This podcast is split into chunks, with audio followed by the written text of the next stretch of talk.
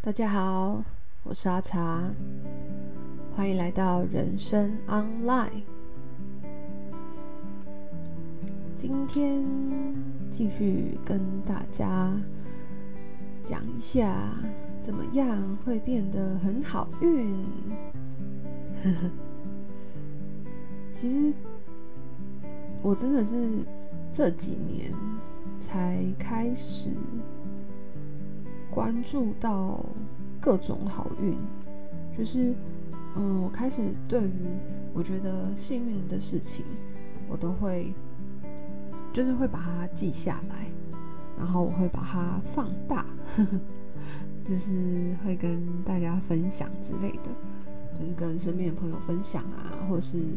写成文章分享啊，那这个东西它就会就是被倍增。就它的能量就不是只有一个，就是它的能量就会很多人一起看到，所以呃很多人也会被一起感染它里面的一些能量，比方说我的开心啊，或者我的呃就是自在，或是他们分享的时候他们也很开心，然后我在分享的时候我也会在放大那个情绪，就会更开心这样。好。那我要继续来分享我的幸运的小故事们。好，第一个我看到一篇写耶，一早被请吃豆花，反正就是认识了一家也算是豆花店的呃老板嘛，还是负责人？其实我已经有点忘记啊，不是啦，是有朋友在豆花店打工啦。然后他就请我吃豆花，我去探个班，他就请我吃豆花，这样就赚到了，觉得很开心。然后呢，哦，另外一个呢是这个幸运，我觉得对我来说是一个很很大也很久的幸运，就是其实还蛮感谢的，就是嗯、那时候是在原翠书室做，就是一家新店的。绿色餐厅，然后我们是在，因为我，我之前在慈济医院工作嘛，所以工作就在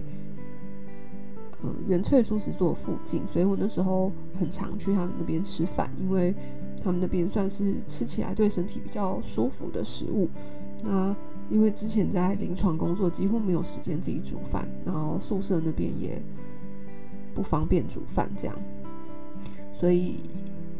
几乎没有办法自己煮比较健康的餐，所以我都去原萃。那后来去原萃以后，就有一次因缘际会，就认识了那时候在环保署工作的 Vivian。然后呢，她也是一个很有理想的年轻女生，就明明就是就是一个很漂亮、很有气质的女生，可是其实就很认真在做喜食推广这一块，有时候都忙到你都会觉得。他为什么要把自己弄那么累？就明明可以很优雅、轻松的感觉，就是可以当贵妇的。可是，就是他就是一个非常负责的人。然后那时候，嗯、刚好有一场活动，嗯、就是有关习食的讲座。那有一堂就是邀请我去分享，然后我是用营养的角度去讲习食。就是我觉得习食的观念不是，呃，什么等到食物剩下来再去丢掉。我觉得这件事是。很下游的事情，就是等到很在帮在帮人家擦屁股。我觉得真正的惜食，其实是我们去认识食物是怎么种种的，就是嗯，从源头去认识食物，这样就可以从源头减少浪费。所以我那时候是用这样的观点，让大家先去嗯、认识一下营养素，先知道你需要吃多少嘛，那我们再去取得多少，那这样就不会有浪费的时间的状态。不然现在的人很多，我们被广告都一直被洗脑说哦，你缺这个缺那个哦，你需要嗯、更多的香水让自己有好味道，你需要嗯、更好的品牌或是名牌嗯、来证明，就是让你看起来有好的品味或是好的收入，就是或是营养品的广告就会让你觉得你需要吃更多的营养品，因为你现在吃的都不营养，就是所有的。广告催眠都是在一种匮乏催眠，就是让你觉得你是匮乏的。但我觉得，如果我们知道，其实我们现在有的已经很够了，你就真的认真算算，你真的是不够吗？现在的人几乎都是蛋白质吃过多，好不好？现在还有谁在蛋白质缺乏？真的蛋白质缺乏的，大部分是，要么是偏乡的小孩，要么是可能刚荤转素的人，就是他可能不知道要怎么取代蛋白质的食物。可是真正我认识那种吃素两三代或者甚至四五代，就是他们家从阿妈、阿公、阿妈、阿祖都在吃素，然后吃到现在，拜托都活得好好的，然后他们反而不太会蛋白质缺乏，因为他们本来就很知道怎么吃，就是只有饮食在过度或是呃转变期或是身体需求变大的时候，才会有可能会缺乏的问题。一般人现在随便你到超市，根本就不会不会。缺乏好，所以其实现在很多的习食的问题的浪费，其实是来自于我们一直有一种匮乏感，所以一直觉得我要更多更多。那所以那时候我是用这个呃角度去聊习食，就是让大家知道，没有你，你现在已经够了，就你们没有缺，不不需要就是焦虑，好不好？这样对的的一种心态。那那一堂那一堂课，除了我可以当讲师可以去体验以外，我觉得对我来讲最大的收获是我在那边认识了呃良心聚落的老板，因为那一堂课的上半堂课是请良心聚落的老板就是可为来分享他在宜兰怎么就是呃就是支持这些农友，就是他收集了这些农友的呃就是自己种的友善蔬果，然后在那边开餐厅，然后。这些蔬果如果放比较久，就会变丑蔬果嘛，那它就可以直接入菜，变成咖喱啊，变成餐点，然后就是比较不会浪费这些食物，就几乎是零厨余这样。那我就觉得，哎，他的理念很棒，哎，就是很不错。可是，就是我还要特别到宜兰，我才能去吃到一个宜兰友善的餐。可是我这辈子也没有去过几次宜兰啊，就是我不可能一个月去一次，或是一个礼拜去一次。所以那时候我只觉得他的理念很好，然后呃，但是对我来说，可能我我能够支持的就没有很多，因为毕竟离我太远了，光搭车的车程跟车费就没有比较划算，这样，所以我就只是我就是听完以后就是就放着，对，然后很有趣的是，后来我在水花园就遇到。呃，良心聚落来摆摊，然后就遇到可为，这样我就哎、你怎么在这边？然后后来他就说他在呃新店，呃没有没有，他在永和，就是新北市的永和，就是租下了一个店面。然后所以之后他的这些理念跟他的菜就会送来，就是会在永和这个店面这样。那那时候其实我还蛮开心的，我就觉得哎。那那时候我听课听他讲这些他的理念，就是不要浪费食物啊，然后跟把这些宜兰很好的菜可以让更多人吃到，然后我我也有机会可以参与跟支持，我就觉得这个东西超级棒的，对，所以后来就呃就是除了变客人以外，他后来需要人手的时候，我也跑去打工这样，对，所以我觉得是一个嗯这个幸运就是。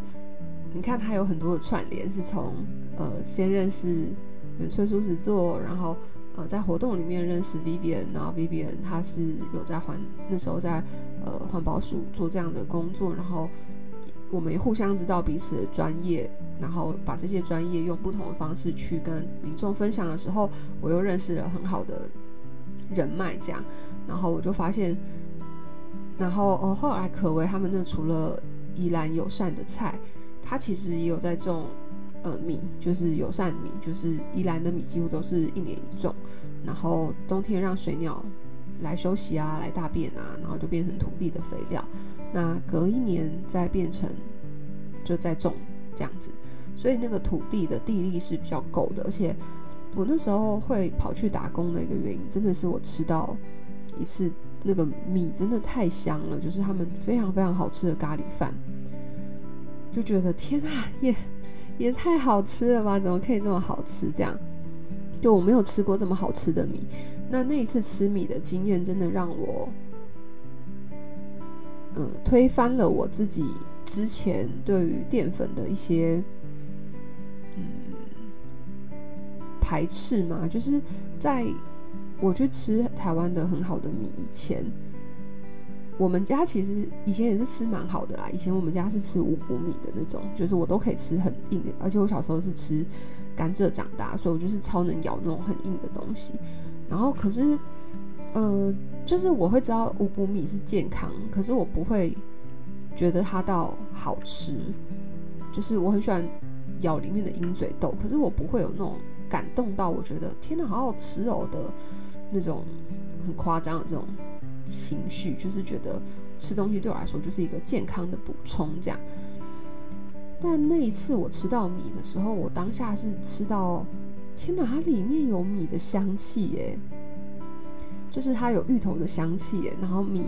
很 Q，然后很饱满。不是那种湿湿烂烂的米，我真那一次真的是爱上台湾米。然后在那之前，我其实是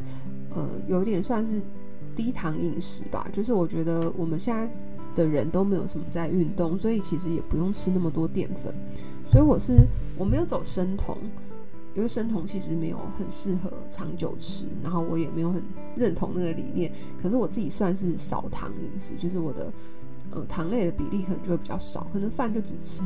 半碗之类的，就没事不会吃很多淀粉。所以我那时候也只觉得，呃，饭啊就是那种万恶的根源，大家就吃太多饭啊，所以什么中风啊，或是就是呃三酸油甘油脂过高。我以前是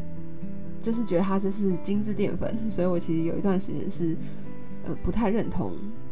米啊、面啊这些东西。但我那次吃到以后，它完全打翻我的，就是我那时候的营养的观念。然后这件事对我来说有非常大的冲击，是这件事他们没有办法用言语传递。虽然我现在用就是录音的方式跟大家分享，但是它必须要你真的吃过，你才会知道我在说什么。就是，就是我在没有吃过以前，我听别人讲，我一直觉得你们这些就是贪嘴的人，就是我会觉得大家就是嗯，都只爱吃白米，你们都不吃糙米，难怪肠道都不健康。我以前真的是这种，就有点正义魔人，你知道吗？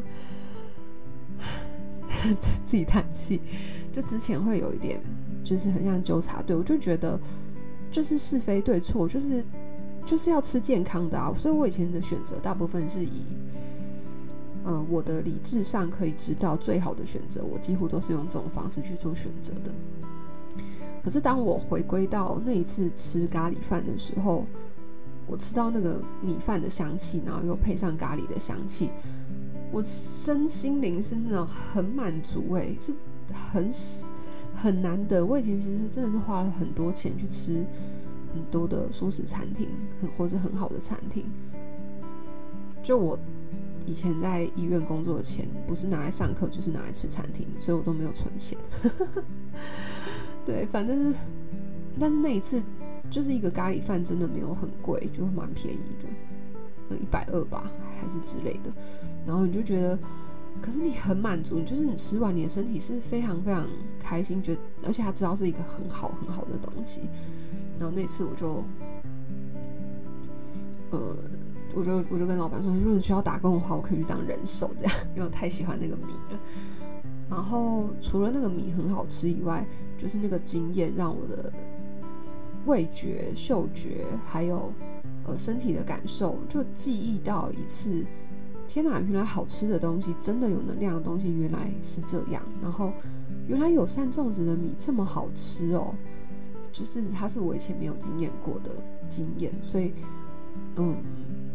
整个让我对于米这件事情，我开始重新的认识。那后来刚好我又认识了很多的，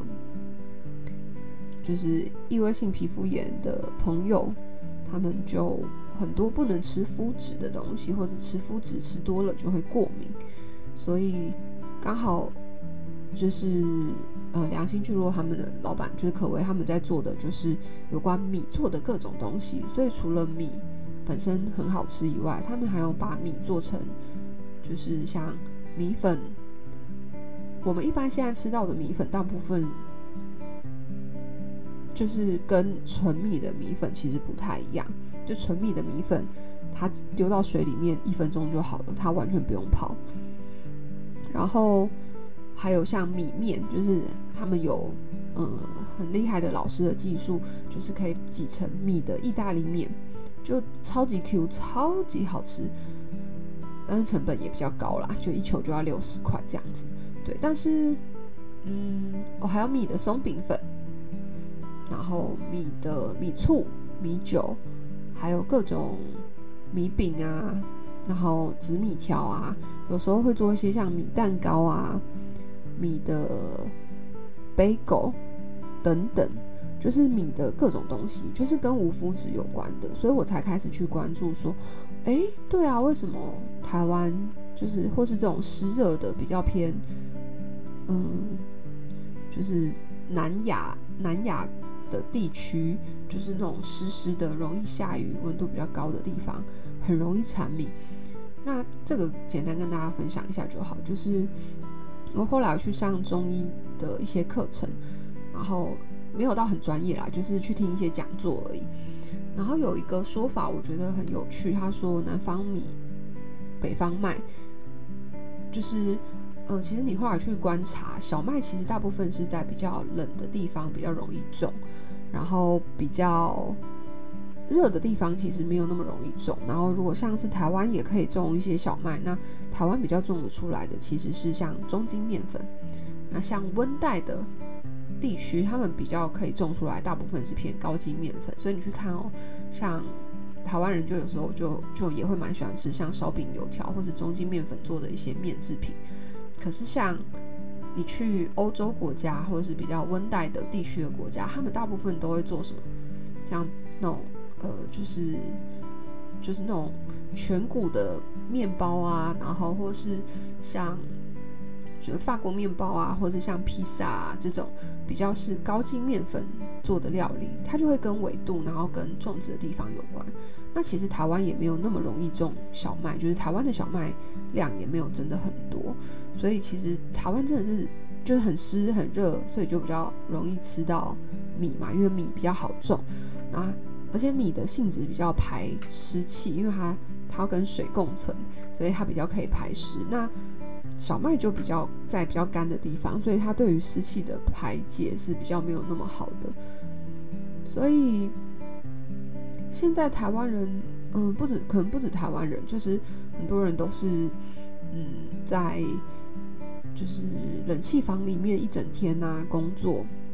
又没有运动，然后吃吃的东西没有地方，没有热量，就是没有那个劳动去做消耗，所以很多的湿气其实在身体里面也排不掉，所以很多都会有体湿的问题。所以，呃，像我认识的老师就有建议说，就是如果是体湿的人，其实。就要少吃面食，然后多吃米食会比较适合。就是应该说，不是看面或是米本身这件是不是好或不好，而是你的生土不二啦。就是如果我们生在的这个土地是比较容易种什么，那它就会比较适合这边的天气，因为它比较适应。看这么湿又这么热的地方，那我们吃这样子的东西对身体。就会比较适应这边的环境。可是如果我们吃的东西不是在这个环境里面、这个纬度里面长得出来，代表它可能也没有那么适适应这样的环境。那这个食物是真的那么适合吗？你都可以去思考。那这个也是我在我的阳台上面种的一些盆栽里面也有观察到，就有些东西它就是在你家就长得起来，它在别的地方长不起来。可是有些东西你想要种也不一定种得起来，就是他们会有他们适合的地方，这个都都是要学习跟观察的。所以我觉得饮食上也是这样。那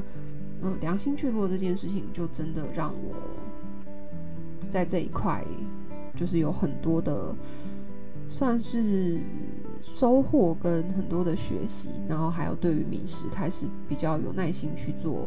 认识，这样嗯。就算是其中一个幸运，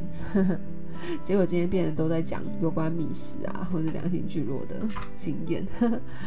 好啦，先这样。那如果大家有其他的想法，或是你们其他的收获，或是对你们食物，嗯，跟土地的关系等等，如果有兴趣，也欢迎到我的 FB 或 IG 跟我分享。之后我觉得我应该会蛮多集来分享这些，因为我自己非常喜欢有关绿色生活的很多一切这样，嗯，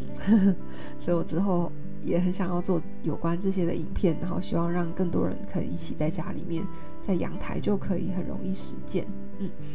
好，那如果想要到我的 IG 或 FB 跟我分享的一些心得的话，可以呃搜寻恰恰瑶。C H A C H A Y A O，然后如果后面是加 dietitian，就是营养师的话，就会找到我的营养师的 I G。然后如果找 art A R T 恰恰瑶 art，就可以找到我的画画的 I G 或是 F B 这样。嗯，那这集就先到这边喽，其他就下集见啦，拜拜。